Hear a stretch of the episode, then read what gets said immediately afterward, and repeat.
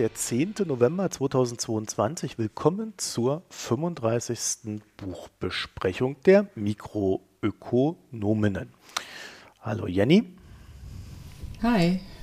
Und hallo Barbara. Hallo.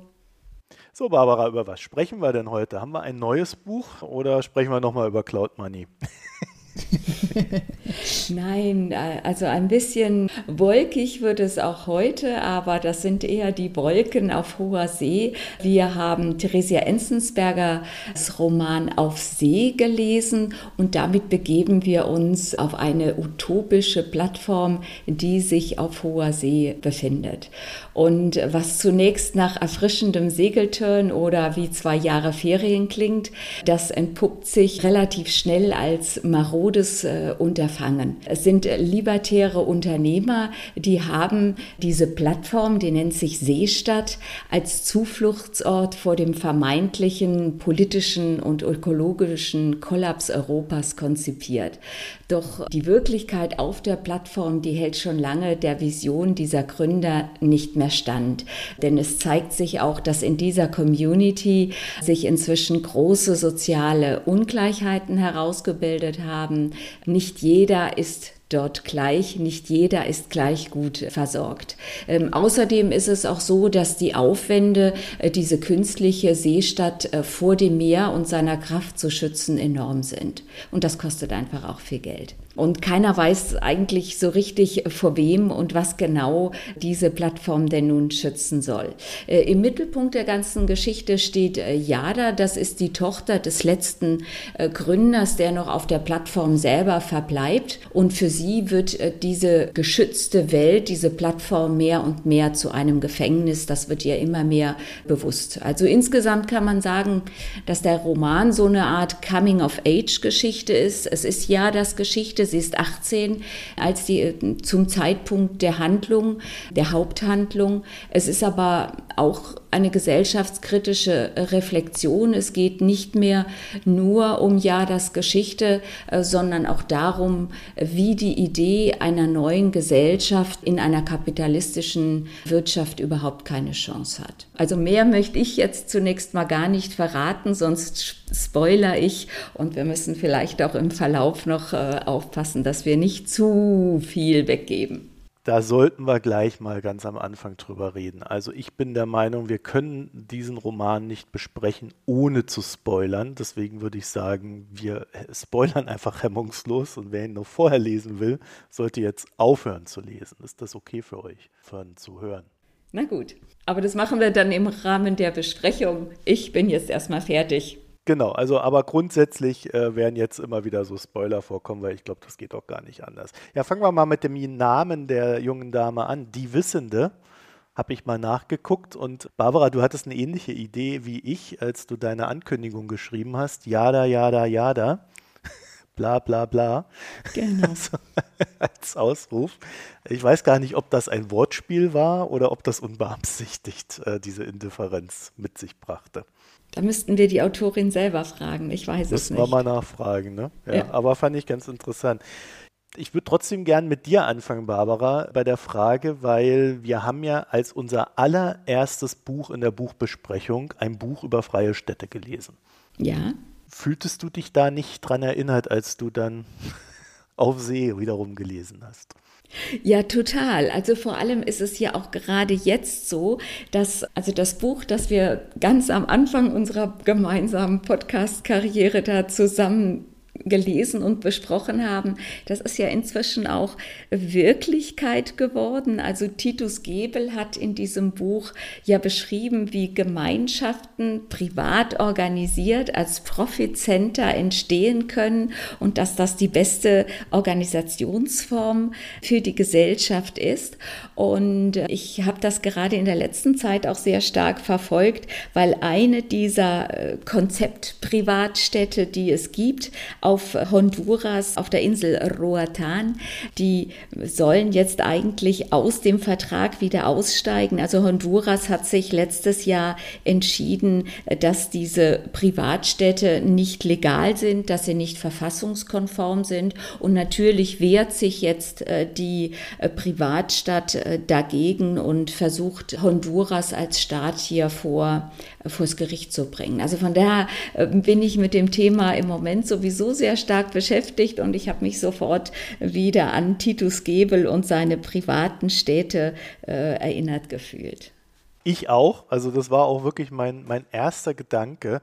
A, äh, ein Roman, der jetzt darüber geht. Aber es war nicht wirklich so richtig das Thema. Ne? Also wir haben zwar sehr viel über diese Stadt erfahren, Jenny, äh, oder diese, diese freie Stadtinsel, die da gebaut wurde, aber so richtig, ich hatte nicht das Gefühl, dass wir sehr viel über das System dahinter verstehen oder, oder gelernt haben, sondern es war mehr so ein, so ein Ding, was da war und äh, was die Geschichte getragen hat, was aber so in seinen in Details nicht weiter besprochen wurde. Ne? Ja, also ich meine, ähm, ich fand es halt auch, was das angeht, sehr, ja, sehr wenig tiefgründig. Es ist sehr oberflächlich geblieben. Du hattest halt diese Stadt und dann gab es dahinter irgendwo das Boot, wo die ganzen armen Menschen unter schlechten Bedingungen gehaust haben, die sozusagen diese Stadt am Laufen halten. Das ist sozusagen, glaube ich, dieser Hauptaspekt dieser Plattform irgendwie theoretisch tolle ja, Organisation, die dann auch vielleicht äh, eben der bösen Wirtschaft viel Geld bringen soll und dafür werden halt Leute im Grunde genommen ausgebeutet. Also das war für mich die Geschichte dieser, dieser Insel. Ich fand es halt ganz interessant, dass der Vater von Yada, der ja einer der Gründer war, dann aber wohl der letzte verbliebene Gründer wohl auf der Plattform war, quasi naja, ich würde mal sagen, Kontrollfreak war, ne? der bis zu seiner Tochter hin äh, äh, alles so versucht hat, unter seine Kontrolle zu bringen und nach seinem Gusto zu gestalten. Und ich, ich weiß nicht, die Beschreibung, die man dann so im Lauf des Buches über diesen Vater erhalten hat, äh, der hat mich dann doch sehr an Peter Thiel erinnert. Ich weiß nicht, wie das ging. ja, so, doch, so ein, doch, doch. Ne? Mm pseudo-intellektueller Wille, okay, jetzt war ein bisschen gemein, also ne, so, so ein gefühlter Philosoph, der dann irgendwie ins, äh, im Silicon Valley irgendwas macht, aus Versehen reich wird und dann durch seine schrullige Art irgendwie auch noch Anhänger um sich schart. Ne? Das wäre so das mhm. Setup bei ihm. Ich dachte irgendwie, der hat von Anfang an ziemlich, ziemlich eigene Ideen, hält alle um sich herum für zu doof, macht dann irgendwie wie zufälligerweise nebenher Geld und hat mit dieser Seestadt kann er endlich mal etwas erschaffen und darüber alles komplett beherrschen. Also dieses Kontrollding, das habe ich auch bei ihm sofort gesehen und auch die Tatsache, dass er quasi das durchsetzen wollte, dass eben die Jada, seine Tochter, die erste Staatsbürgerin dieser Inselstadt ja dann auch sein soll. Das zeigt das ja nochmal deutlich. Ne? Deswegen muss er ja auch quasi der letzte von den Gründern sein, weil das war ja quasi seine ultimative Idee und sein Ziel. Ne? Also das unabhängig zu machen. Genau, gleichzeitig diente diese erste Staatsbürgerin aber dazu, quasi diese, diese Stadt zum Staat zu machen. Ne? Ja, genau. Aus der Duldung so eine Art Staatsbildung. Also so schien mir die Idee bei der Geschichte. Ja. Ich hatte auch von Anfang an hatte ich äh, den guten Peter Thiel vor Augen. Und ich meine, er hat ja auch äh, tatsächlich über seine Biografie eine Verbindung zu dieser Form von Städten auf See, diesem Seasteading. Ähm, ich, er ist da schon lange ausgestiegen, aber ich glaube, wenn mal wieder Seasteading durch die Presse geht, steht immer noch drin, dass Peter Thiel einer der ersten Sponsoren dieses Unterfangens war. Obwohl er da schon lange, glaube ich, äh, kein Geld mehr drin hat. Aber äh, das bleibt einfach einfach äh, im Gedächtnis so hängen. Und von daher glaube ich, ist es, liegt es auch einfach nahe, dass, äh, dass er dieser, ja, dass er wie so ein Vorbild auch dafür ist. Auch also sein, äh, sein Haus in Neuseeland, das er zum Bunker umbauen wollte, um sich auch zu schützen. Äh, auch das sind ja solche Versuche, Kontrolle auszuüben, über Ereignisse, die ein Einzelner gar nicht kontrollieren kann, nämlich eine Umweltkatastrophe, ein Weltkrieg. Äh, und trotzdem gibt es diesen Wahnglauben, dass sich Einzelne aufgrund ihres Geldes davor schützen können. Also was ich halt an, an dem Roman sehr interessant fand, war, dass ich am Anfang durch diese Stadt und wie sie beschrieben wurde, so das Gefühl habe, okay, alles drumherum ist quasi Brachland und völlig am Arsch und, und die Umweltkatastrophe war da und das sind so die letzten Überlebenden, ne? So, so ganz am Anfang. Und dann hat sich hier mhm. sehr so peu à peu rausgeschält, dass das quasi so, so eine Art Made-up war, ne?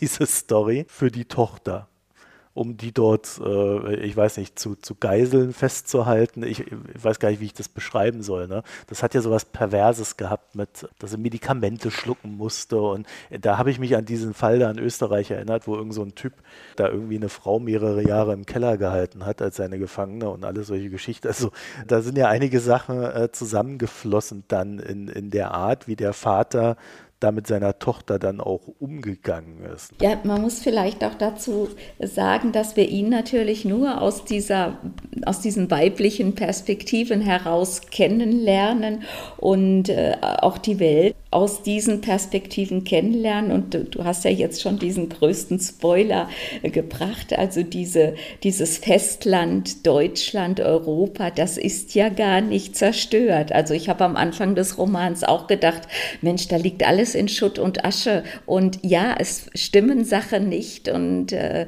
es gibt viel Kriminalität, viel Umweltzerstörung, aber die Leute leben da noch und äh, er nimmt das aber ganz anders wahr. Für ihn ist diese Gesellschaft kaputt und er hat diesen Wahnglauben, dass er seine Tochter davor schützen muss. Da glaube ich schon, dass, dass das nicht so ähm, kein perfider Versuch ist, die Tochter für sich zu behalten, sondern dass es äh, wirklich sein Versuch, sie zu schützen, obwohl das ein Irrglaube ist. Okay, da würde ich jetzt eher widersprechen. Also mein Gefühl war ganz, eher so wie Markus auch beschrieben hat, dass er einfach das gemacht hat und quasi seinen eigenen Traum durchzu also zu verwirklichen, ne? dass sie quasi äh, dazu da ist, damit er aus dieser Seestadt einen, einen, einen unabhängigen Staat machen kann. Und dazu braucht er halt diese Geschichten erzählen oder halt Sachen extrem zuspitzen, damit sie da halt auch mitmacht ne? und nicht seinen Traum dann zerstört oder seine Pläne durchkreuzt. Ich hatte ihn jetzt nicht für so verblendet gehalten. Aber ja, klar, du, wie du schon sagtest, ist natürlich eine, wir hören nie ihn selber als Stimme, sondern er wird halt einfach immer nur beschrieben. Und letztlich weiß man es vielleicht dann einfach nicht genau. Wollt ihr mir jetzt gerade sagen, dass hier Männerbashing stattfand in dem Buch? Ja, also ohne Zweifel. Aber bis auf August. Wir haben auch einen positiven Mann. Also ich habe das ehrlich gesagt gar nicht unter Geschlechtergesichtspunkten wirklich gelesen, das Buch. So, ich habe dann hinterher auch ein paar andere Rezensionen gelesen, wo ich dann, die auch darauf eingegangen sind, aber ich habe es gar nicht so wahrgenommen in meinem Kopf. Das heißt, also wir haben so dir gerade eine neue Perspektive gegeben auf das Buch. Ich, das weiß ich nicht, aber ich finde, es spricht durchaus nicht gegen mich, dass ich es nicht gleich äh, in Geschlechterrollen ähm, aufgeteilt habe und äh, Perspektiven. Also ich fand es auch schon sehr auffällig mit, mit der Stellung der Frau in dem Buch und äh, der Stellung der Männer in dem Buch. Also ähm, es war auf alle Fälle eine Kritik am vorherrschenden Männerbild. Also Bild, das Männer von sich selber haben, würde ich mal tippen. Oder? Barbara, das kann man so sagen. Ja, ja, ja. Und es ist natürlich auch irgendwie bemerkenswert und auch erschütternd, dass uns das immer noch auffällt. Ich glaube, in jedem Roman, in dem 20 Männerstimmen vorkommen und dann zwei Frauen oder eine und die auch nur durch die Männerbrille ge geguckt werden, da redet keiner drüber. Das ist halt immer noch äh, normal in der literarischen Welt. Und äh, wenn es dann jetzt plötzlich so eine geballte Frauensicht ist, dann gibt das doch zu reden. Also das hat auch mich bei den Rezensionen, die ich auch gelesen habe, dann doch ein wenig erstaunt. Aber also Männerbashing ist jetzt schon ein bisschen negativ. äh, man muss ja auch mal sagen, also äh, für viele der ja, also für das, was hier geschildert wird, äh, das, das sind typische Männergeschichten, diese Seasteading-Geschichte, genauso wie die privaten, die privaten Städte. Äh, das sind Ideen von Männern. Also wie gesagt, ich vielleicht, ich, ich weiß es nicht warum, aber ich habe es wirklich überhaupt nicht unter den Gesichtspunkten gelesen und ich, das mache ich auch sonst eigentlich wirklich total selten, außer zum Beispiel, wenn es jetzt wirklich ganz auffällig äh, sexistisch oder doof wird oder man wirklich sehr veraltete Bücher liest, wo man denkt, okay, das kannst du jetzt heute nicht mehr so schreiben, das hatten wir ja auch schon bei unserem Metaverse-Buch. Aber ähm, bei dem ist es mir auch erst im Nachhinein aufgefallen, eben als ich die Rezension gelesen hatte. Und ich weiß ich auch nicht. Ähm, Vielleicht habe ich auch einfach nicht das typische Männerbild, dass ich daran erinnert werde. Ich habe keine Ahnung. Ich fand das schon sehr interessant zu lesen und ich finde es auch okay, dass uns das auffällt. Also ich habe damit überhaupt gar keine Probleme, dass es auffällt, weil wir ja jetzt erst in dem Prozess drin sind, auch mal zu fragen ähm, oder, oder zu erkunden, wie das eigentlich so ist mit den Männern ne? und diesem äh, auch selbst aufoktroyierten Männerbild, das sie so haben. Von daher fand ich das schon ganz interessant, eben mal diese komplett weibliche Perspektive darauf dann so vor mir liegen zu haben. Wobei ich tatsächlich das Buch auch gar nicht unter dieser Perspektive dann wiederum gelesen habe, sondern ich selber habe mich mehr auf diesen und da kann man natürlich auch wieder sagen, es sind halt weitestgehend Männer und es wäre nicht falsch. Aber ich fand, da war halt sehr viel Silicon Valley, da war sehr viel Berliner Start-up-Szenerie, da war sehr viel urbanes Gehabe drin. Das mit einer gewissen Freude, glaube ich, von der Autorin äh, so durch, ein, durch den Kakao gezogen wurde auf die eine oder andere Art und Weise.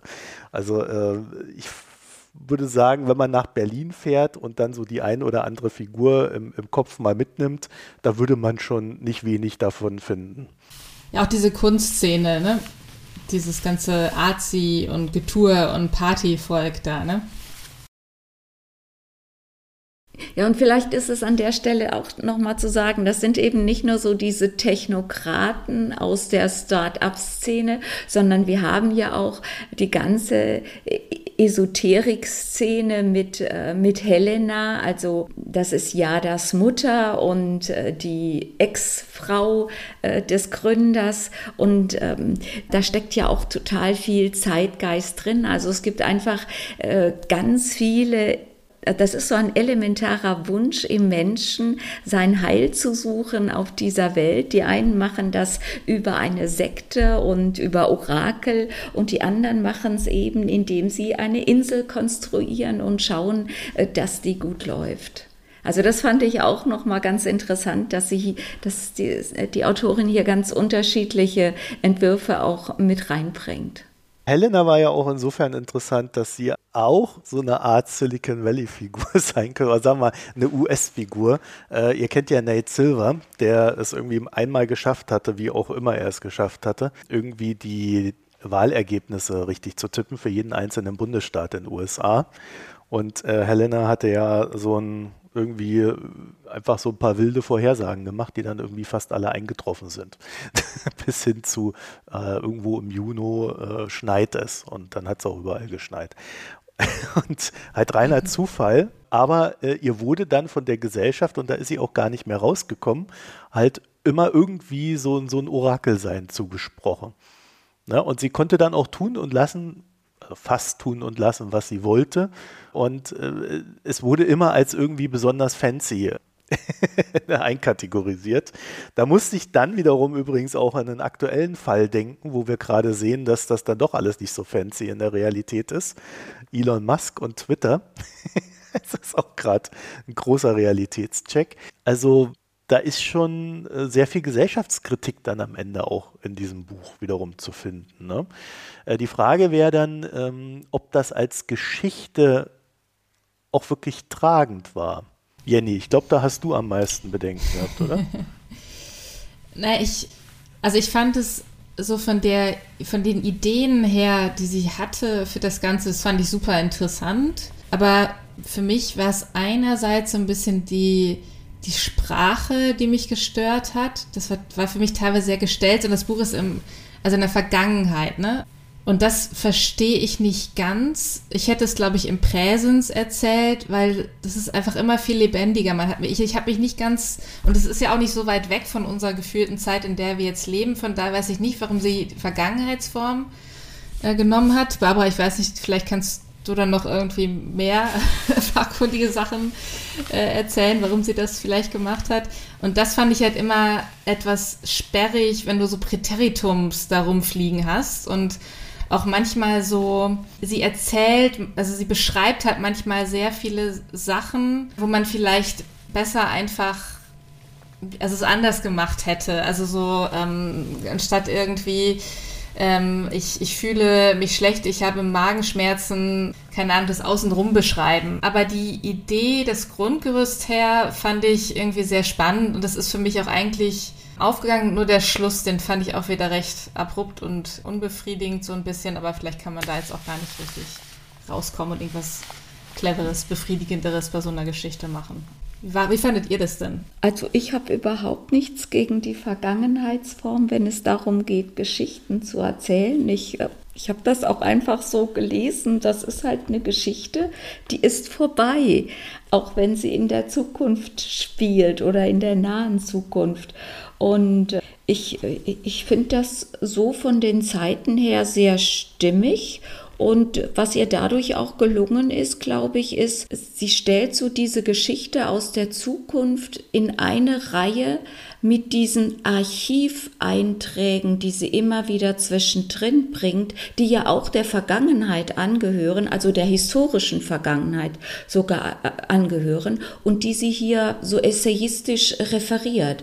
Und dadurch schafft sie so eine Parallelisierung zwischen dem, was Leute tatsächlich mal gewollt haben, also Versuche, ähnliche Utopien auf Inseln, auf, äh, auf einem Berg oder auch sonst wo Gemeinschaften zu bilden, die gescheitert sind. Und äh, das kommt, stellt sie dann in eine Reihe mit dieser fiktiven Geschichte aus dem Roman. Und das hat mir sogar sehr gut gefallen. Also ich habe da auch nichts dran auszusetzen gehabt. Äh, für mich war das sehr gut lesbar. Also tatsächlich auch so im Sinne von Lesen. Ich hatte ein bisschen Probleme mit der Archivgeschichte, weil sie so ein bisschen den Lesefluss unterbrochen hat. Ja, also ähm, äh, man fragt sich dann halt auf einmal, wie, wie, wieso bin ich jetzt da bei diesen Neoliberalen in der Schweiz? So mein erster Gedanke war, okay, ich fand den Artikel bei der Republik damals auch sehr gut, aber was macht der in dem Buch? so, war, so, dann habe ich irgendwann das mit dem Archiv so begriffen, okay, äh, kann man machen und äh, bringt auch irgendwie Substanz bei, aber es hat mich einfach so aus der, aus der Geschichte und aus diesem Lesefluss rausgerissen.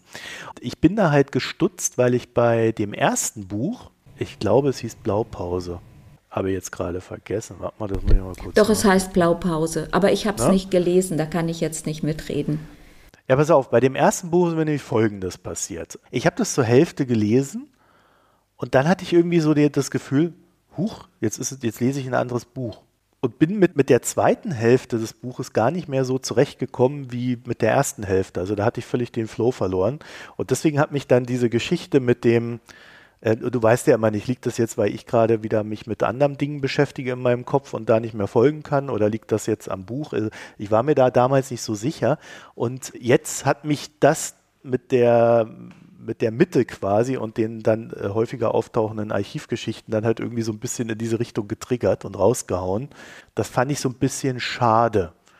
Aber am Ende insgesamt habe ich schon verstanden, warum das Sinn macht und fand es eigentlich dann auch nicht schlecht, weil es mir nochmal so eine erweiterte Ebene zu dem, was ich vor mir sehe, gegeben hat. Es sind vielleicht ein paar zu viel.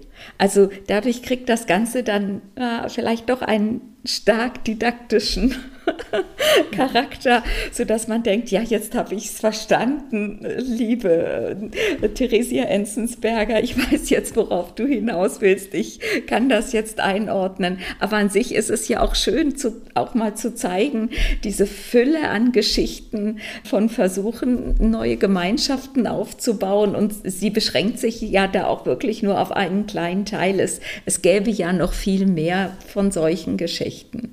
Na, wenn man auf die Sektenebene auch noch eingehen würde. Hattest du das Gefühl, dass zu viel drin war?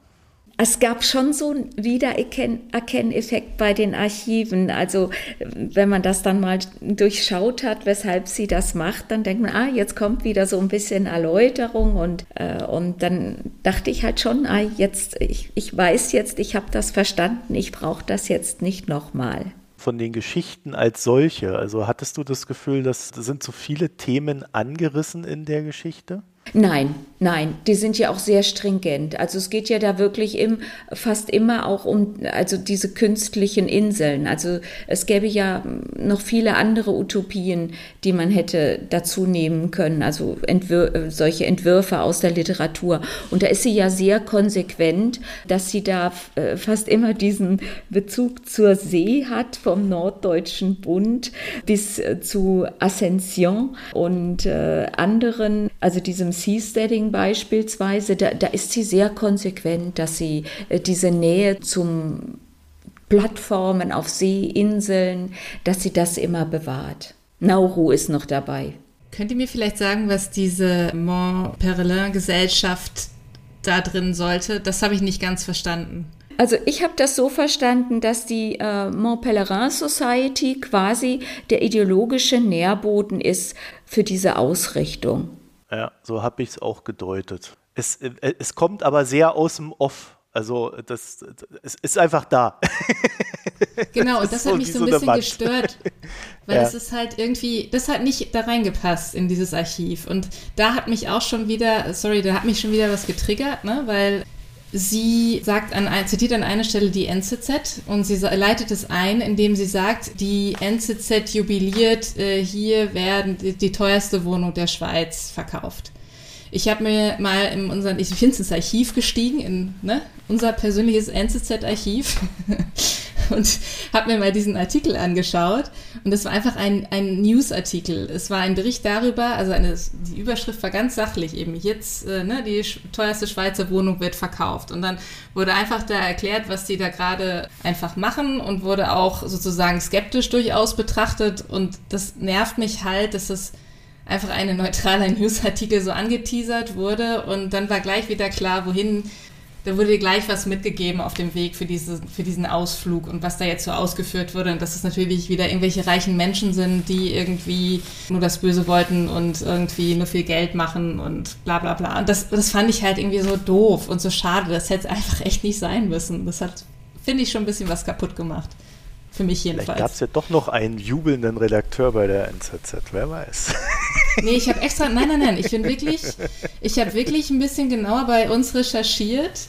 Ne? Und das stimmt halt einfach. Also das ist definitiv nicht. Wir haben es kaum, kaum gecovert. Und das war wirklich ein sehr einfach Newsartikel, der das da mal so ein bisschen erzählt hat, was da gerade dieser Investor macht. Und also ich fand das jetzt definitiv nicht jubelnd oder, oder man konnte jetzt nicht sagen, dass wir das großartig fanden, wir als NZZ, sage ich ja noch. Das hat mich überhaupt nicht getriggert. Äh, ich habe halt damals diesen äh, Artikel gelesen, der war, glaube ich, bei republik.ch ist der erschienen, wenn ich mich recht erinnere. Und ich fand das ja total spannend, diese Geschichte. Deswegen habe ich mir dann auch gedacht, okay, ich fand den Artikel auch geil, so als erster Gedanke. Äh, verstehe schon, warum man den rein muss und erst dann hat es so ein bisschen getickert. Ähm, okay, das ist jetzt auch die ideologische Grundlage hier von unserem Peter Thiel-Verschnitt. Aber ja, also ich, ich glaube, zu dieser Archivgeschichte es wäre vielleicht besser gewesen, sie ans Ende zu stellen. Ne? Einfach so für, für Leute, die das dann noch interessiert. Dann hätte es für mich den Lesefluss nicht so, so weggetriggert. Weil das, äh, ich finde das immer schade, wenn man in so einer Geschichte drin ist und dann so weggetragen wird von der Geschichte. Ne? Man hat es ja eh schon schwer mit diesen ganzen scheiß Handys und äh, eingehenden Nachrichten. dann darfst du nicht Brecht ja. hören und sehen. Denn das ist ja genau der Zweck des Ganzen, immer mal wieder äh, diesen Lesefluss zu unter, also oder das, was man sieht, zu unterbrechen, damit die Leute nachdenken und sich nicht zu sehr gefangen nehmen lassen von dieser Illusion der Literatur, äh, sondern dass sie immer wieder da auf eine andere Ebene kommen und darüber nachdenken, was sie da lesen. Ich, find, ich fand das so gut. Ja, aber du liest auch anders als ich. du, du bist nicht in, einem, in einer Umgebung, die eh versucht, dich abzulenken, äh, sondern äh, wahrscheinlich nimmst du dir noch sehr viel, sehr viel Zeit und schaltest auch noch alles aus, während du liest, sodass auch keine Geräusche dazu kommen. Ja. Nein, keine Ahnung, aber ich, ich, ich werde ohnehin schnell weggetragen und dann, dann ist das noch so ein zusätzlicher Wegtriggerpunkt, äh, mhm. der, der, der dann so die die Aufmerksamkeit nochmal so ein bisschen bricht. Und ich fand es halt schade für die Geschichte, weil ich hatte in der Geschichte das Gefühl, die hatten sehr guten Flow. Und diesen Flow, den hätte ich gerne tatsächlich durchgehend mitgenommen. Das Lustige war, ich habe mir das ja teilweise, nicht nur, aber teilweise auch als Hörbuch angehört und das ist ganz furchtbar, weil sie das ja leider selber liest, die Autorin. Und das ist einfach, ich weiß nicht, ob sie es extra macht, ob das was Stilistisches ist, aber es ist einfach unfassbar monoton. Und dann dachte ich mir öfter mal dazwischen, okay, ich muss das jetzt lesen, weil, also ich glaube, ich kann da im Kopf irgendwie ein bisschen mehr Spannung aufbauen und ein bisschen was Besseres äh, rausziehen. Ähm, aber das war ganz lustig, nämlich weil eben ich am Anfang, ich hatte überhaupt nicht diese Dimension gecheckt, als ich das Hörbuch gehört habe. Und da hat mich das Archiv also sowas von rausgehauen, weil ich eben auch dachte, so, ah, ich bin jetzt so im Flow und hä, was soll das jetzt? Und vor allen Dingen, dadurch, dass ich das ja nur gehört habe, total unbefangen. Und am Anfang erzählt es ja, glaube ich, als erste Geschichte im Archiv von dem, ich glaube, es war ein Schotte, oder? Der sich da einfach was ausgedacht hat, was irgendwie in Lateinamerika existiert, wie quasi so eine, so eine, wie das Paradies und hat dann das Leuten in der Heimat angedreht und die haben ihm dafür Geld gegeben und dann sind auch Leute rübergefahren und haben dann gemerkt, okay, es gibt es doch nicht. Und am Anfang habe ich überhaupt nicht gecheckt oder ich war mir unsicher, habe gedacht, okay, ist das jetzt irgendwie so ein Märchen oder ist das wirklich passiert oder was ist das jetzt eigentlich? Also habt ihr sofort das gewusst, okay, das ist wirklich passiert? Also mir war das nicht klar. Ich habe kurzzeit gedacht, es könnte auch ein Märchen sein, was jetzt irgendwie in die Story reinpasst. Ich glaube, bei dem Ding hatte ich keine Probleme, weil ich die Geschichte kannte. Ich hatte irgendwo anders Probleme zwischen Realität und ich weiß jetzt bloß nicht mehr wo. ja, ich hatte auch einmal so einen Fall, wo ich mich gefragt habe, ist das, ist das jetzt echt oder und dann habe ich es im Internet nachgeschlagen. Da kann ja Barbara auch wieder argumentieren als ähm, Realitätscheck äh, dann und, äh, ne, und so weiter. Oder Barbara? Oder fandest, hast du alles erkannt? Nein, aber ich habe dann gegoogelt, um zu schauen. Ich habe gedacht, vielleicht will sie uns einmal foppen und bringt ins Archiv doch was Erfundenes. Aber das hat sie nicht gemacht. aber das wäre noch cool gewesen. aber das wäre noch, wär noch wirklich gut gewesen. Das wäre, weil dann, dann hätte man sich selber hinterfragen müssen. Also das wäre, fände ich noch super clever gefunden, Barbara. Also das, äh, ja, das aber du musst ja auch darauf vertrauen, dass die Leute auch dann wirklich nachschlagen und nicht einfach alles lesen und für bare Münze nehmen. Ne? Ja, und es ist ja also. auch teilweise egal, ähm, ob es wahr ist oder nicht. Die Leute wollen es ja wahr machen, auf Biegen und Brechen. Also Nick, der, dieser Gründer, der macht ja alles, auch wenn's gar wenn er längst sieht, dass es gar nicht mehr funktionieren kann. Ne? Von daher ist da diese Unterscheidung zwischen dem, was man sich einbildet und dem, was ist, äh, die wird dann unbedeutend. Aber es sind doch auch Sunken Cost, oder? Ich meine, der hat so viel da rein investiert in seine ganze Idee, das ist seine Identität, äh, das ist das, woran er glaubt. Also er muss ja zwangsweise bis zum Ende dann glauben, weil sonst hat er ja einfach mit sich ein Riesenproblem. Also das finde ich noch irgendwie sehr, sehr nachvollziehbar. Ja, vor allen Dingen, weil er ja auch alle Brücken abgebrochen hat. Ne? Also er hat ja quasi kein Zuhause mehr, wenn er das wegnimmt. Und äh, er hat auch nichts, wo er andocken kann. Er, gut, mit seinen Reisen trifft er wohl immer irgendwelche Leute, aber das klang schon so, als ob er da all in ist für die Geschichte. Und äh, das Spannende daraus war halt für mich irgendwie zu sehen, dass dann halt dieser Zwang da reinkommt, dass alle anderen, die er kontrollieren kann, dann halt genauso all in sein müssen und genauso abhängig von der Geschichte, aber im Kern ja eigentlich nur abhängig von ihm. Genau. Ich würde gerne noch was ergänzen. Das ist vielleicht auch für die Hörer und Hörerinnen ganz interessant. Wir, wir, sollten das vielleicht auch verlinken. Jenny, du hast ja eben diesen Beitrag zur Mont Pelerin Society ähm, ein wenig kritisch auch an, äh, angesprochen. Also die Theresia Enzensberger gibt auf der Seite des Hansa Verlags, in, auf der ihr Buch vorgestellt wird, auch da macht sie ihre Quellen transparent und hat da auch Videos und also quasi nochmal ein zusätzliches Archiv. Das sollten wir auf alle Fälle nochmal äh, mit verlinken. Und da macht sie auch einen klaren, also jetzt nicht zur Mont Pelerin Society, aber zumindest zu dem Patrick Friedman, das ist ein Enkelsohn von Milton Friedman Und Milton Friedman war ja ein Gründungsmitglied auch von der Mont Pelerin Society. Und äh, sein Enkel ist Mitbegründer des Instituts für Seasteading. Da ist auch eine, also so eine personale Verbindung da äh, von dieser Mont Pelerin Society hin zu dieser Seestadt, äh, dieser äh, fiktiven Seestadt und vor allem auch zu der konzeptionellen, zu diesem Seasteading-Institut. Ne, einfach das nochmals als Zusatzinformation. Ich kann ja auch nochmal den Link zum Original NZZ-Artikel da auch nochmal mit reinschmeißen. Kann sich jeder selber ein Bild machen, ob die NZZ davon begeistert war oder nicht. Das ist ja auch nicht die Stimme der Autorin, sondern das ist die Stimme, also wir reden ja hier von einem Roman, das ist ein Stück Literatur und äh, das ist ja Helena und die denkt vielleicht, äh, das ist ja eine sehr exaltierte Persönlichkeit, von der wir nicht immer die absolute ähm, Objektivität erwarten können, auch äh, wenn sie hier ihr, ihre Sammelwerke Archiv nennt. Okay, damit kann ich leben. Wenn ich das als Zitat von Helena sehe, dann kann ich damit leben. Gut, dann haben wir das auch noch aufgelöst. Herrlich. Ich fand den Schluss, äh, ich weiß gar nicht mehr, Jenny, du warst es, ne? Du fandest den nicht so, mhm. so geil. Äh, ich fand den eigentlich ganz gut. Ich, ich habe mich die ganze Zeit gefragt beim Lesen, wie dreht sie das denn jetzt?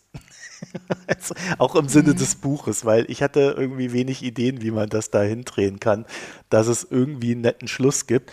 Und ich fand einmal sehr geil, wie sie da mit ihrem Vater am Ende umgeht, äh, wo sie quasi die Verlorenheit und die Traurigkeit dieses Menschen äh, erkennt und dann einfach geht, das hinter sich lässt diesem bildlichen Sinne, wo ich auch sagen kann, äh, wenn man das wieder in diesen größeren gesellschaftlichen Kontext einbettet, ja, das ist auch etwas, was wir hinter uns lassen sollten.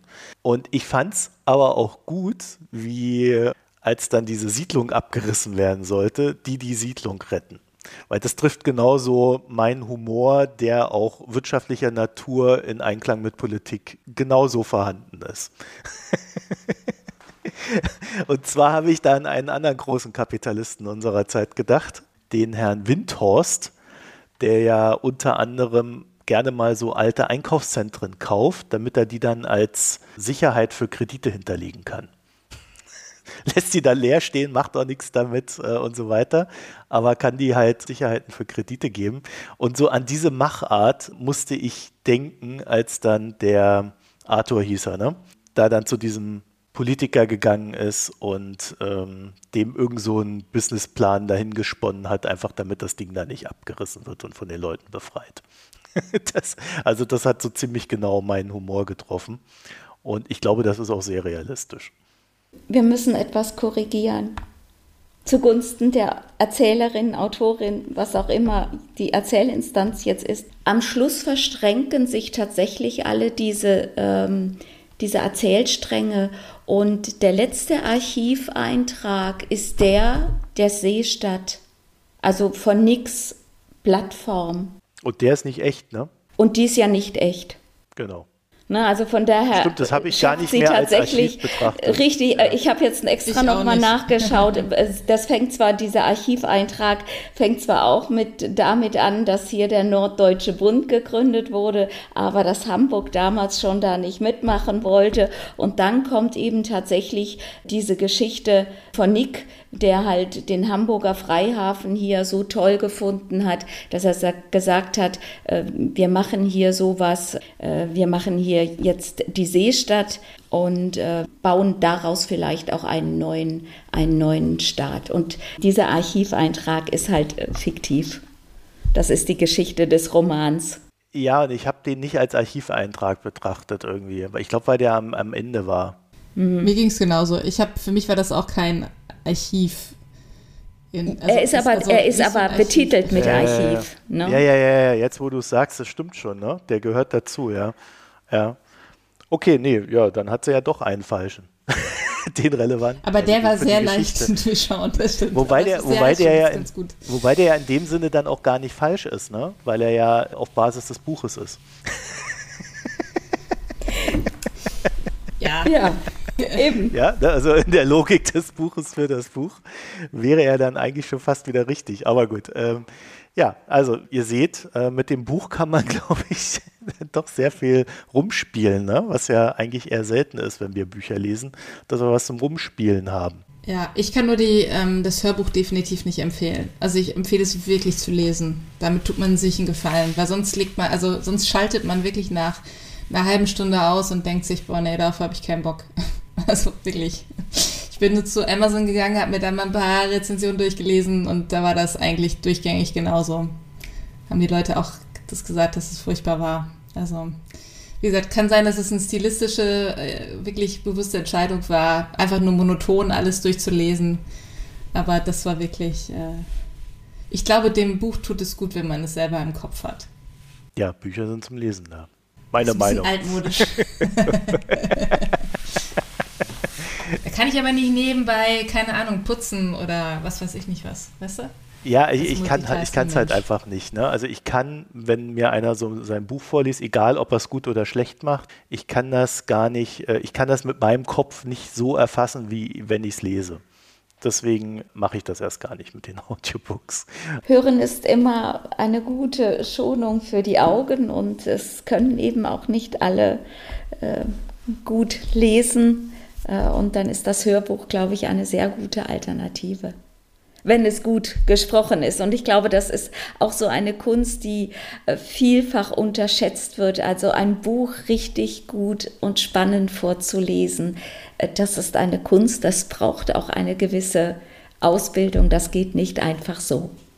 Bei mir vielleicht noch ein bisschen speziell. Ich meine, ich wohne ja in Berlin. Ich wohne auch sehr nah am Tiergarten und fahre da halt eigentlich im Prinzip jeden Tag mit dem Fahrrad durch oder mit dem Bus lang oder irgendwie laufe da durch. Und von daher war das Ganze, dieses Setting, was sie da beschrieben hat, es war total gut, weil es hat sehr, sehr gut gepasst in dem, was ich, womit ich mich täglich halt bewege. Also das war schon, schon sehr gut und sehr nah an der Realität dran mit diesen super großen Straßen, die dem halt umgeben und ähm, auch dieses Häuschen, in der ähm, Agnes äh, wohnt, die ja dann ja auch aufnimmt und noch später auch die anderen das kann ich mir richtig gut vorstellen, weil es gibt da tatsächlich an verschiedenen Stellen solche Häuser, wo man denkt, okay, wer, wer wohnt da eigentlich und was, was machen die da? Also sind wahrscheinlich irgendwie die, die Pflege, die Leute, die den Park halt sozusagen, ja, einfach ähm, sozusagen pflegen und dann nach dem Rechten schauen und das passt da einfach alles total gut. Also das hat mir extrem gut gefallen, weil ich da gemerkt habe, okay, da hat sich auch jemand tatsächlich mit dem Setting, in dem sie das Buch auch wirklich lokal ansiedelt, äh, sehr intensiv auseinandergesetzt und macht das auch für Leute, die vor Ort wohnen, sehr schlüssig und das passt. Ja, also ich fand die Beschreibungen so generell äh, auch, auch recht gut. Also ich hatte immer den Eindruck, ich kann mit der Beschreibung von Dingen oder von Umgebungen eigentlich irgendwas anfangen, was ich nicht immer habe. Ja, also ich komme ja aus der Karl-May-Schule, die als Kinder alle gelesen. Bin da äh, hart geschult worden, mit Geduld, wie mit, ähm, mit Beschreibungen von Dingen. 50-seitige Beschreibungseinstiege. Ich habe die immer überflogen. Ja, das ist schrecklich. Bis dann wieder was passiert ist. Ich habe auch schon damals nur Hörbücher gehört. Ich habe nur Kassetten, die ich mir aus der Bücherei ausgeliehen habe, gehört. Also, Gott, das muss ja noch schrecklicher gewesen sein. Die, die sind ja dann gekürzt gewesen für die Kinder. Ich wollte gerade sagen, du hast ja dann irgendwie 60 bis 90 Minuten gehabt. Ja, und ich habe jedenfalls mich da immer durchgequält und dafür aber dadurch aber auch so eine gewisse Sensibilität entwickelt, was Beschreibungen betrifft. Achte sehr darauf, dass, dass sie mich nicht nerven einerseits und auf der anderen Seite ich das Gefühl habe, dass, dass ich realistisch was damit anfangen kann. Und das hatte ich eigentlich immer in dem Buch. Und das, glaube ich, ist auch schon eine gewisse Kunst, das so hinzukriegen, weil das ja sehr viel Kleinarbeit erfordert. Wollen wir dann zum Fazit kommen? Ich fand das Buch gut. Ich glaube, es ist auch sehr gut zu lesen, durch die Bank empfehlenswert, auch für jüngere Leser, glaub, Leserinnen äh, eine interessante Lektüre ist. Ähm, ich habe eigentlich nur einen kleinen Schwachpunkt, aber ich habe irgendwie den Eindruck, dass es so typisch für alles, was sich mit Science Fiction und Utopien beschäftigt. Äh, das hatten wir auch schon bei Snow Crash. Die Charaktere sind teilweise schon sehr flach, sehr typenhaft. Aber äh, ich, das ist auch nicht weiter schlimm. Also ich finde das Buch lesenswert. Ja, ich glaube, du hast da nicht ganz unrecht, außer der Hauptprotagonistin. Die ist, glaube ich, sehr gut ausgearbeitet. Also da würde ich nicht sagen, die ist platt, aber sie, sie beobachtet halt diese Welt und diese, diese Beobachtung ist dann wiederum äh, so kategorienhaft, was mich aber nicht so gestört hat, weil dieses Gesamtbild, äh, hatte ich den Eindruck, ist sehr, sehr stimmig dann für mich und man kann das so in, einfach so als das steht für X und das steht für Y nehmen. Also ich fand das Buch sehr, sehr gut. Ich habe mich sehr gefreut, das zu lesen. Das war vor allen Dingen sehr unstressig, hatte ich so den Eindruck. Und ähm, ich, ich konnte da äh, so meinen Kopf quasi reinwerfen und, und überall so Anknüpfungspunkte an Beobachtungen, die ich auch selber hatte oder äh, Bücher, die wir besprochen haben und so weiter ähm, finden. Also von daher von mir vorbehaltlose Leseempfehlung. Also für Weihnachten will ich jetzt noch nicht sprechen, aber, aber ähm, mir hat es sehr, sehr gut gefallen. Ja, mir hat es auch größtenteils gut gefallen. Also die eine Sache, die mich ja wirklich gestört hat, das habe ich ja vorhin auch schon gesagt, ist diese Sache, dass es in der Vergangenheit geschrieben ist und das mag ich einfach nicht so. Also ich habe das Gefühl, mit Präsenz bringt man ein bisschen mehr Action rein. Das hätte da auch ganz gut gepasst. Aber das ist jetzt wirklich auch persönlicher Geschmack. Also ihr fandet es ja zum Beispiel auch nicht störend. Und ja, auch das mit den Charakteren, dass die vielleicht manchmal doch etwas sehr flach geblieben sind, das ist mir auch aufgefallen. Ähm, ich habe überlegt, ob, also zwischendurch, ob mich das stört, dass Menschen auftauchen oder wieder verschwinden, die interessante Ansatzpunkte hatten, aber die dann auch nicht weiter ausgeführt würden. Aber das hätte das Buch und den Umfang wahrscheinlich einfach nochmal, keine Ahnung, verdoppelt bis verdreifacht.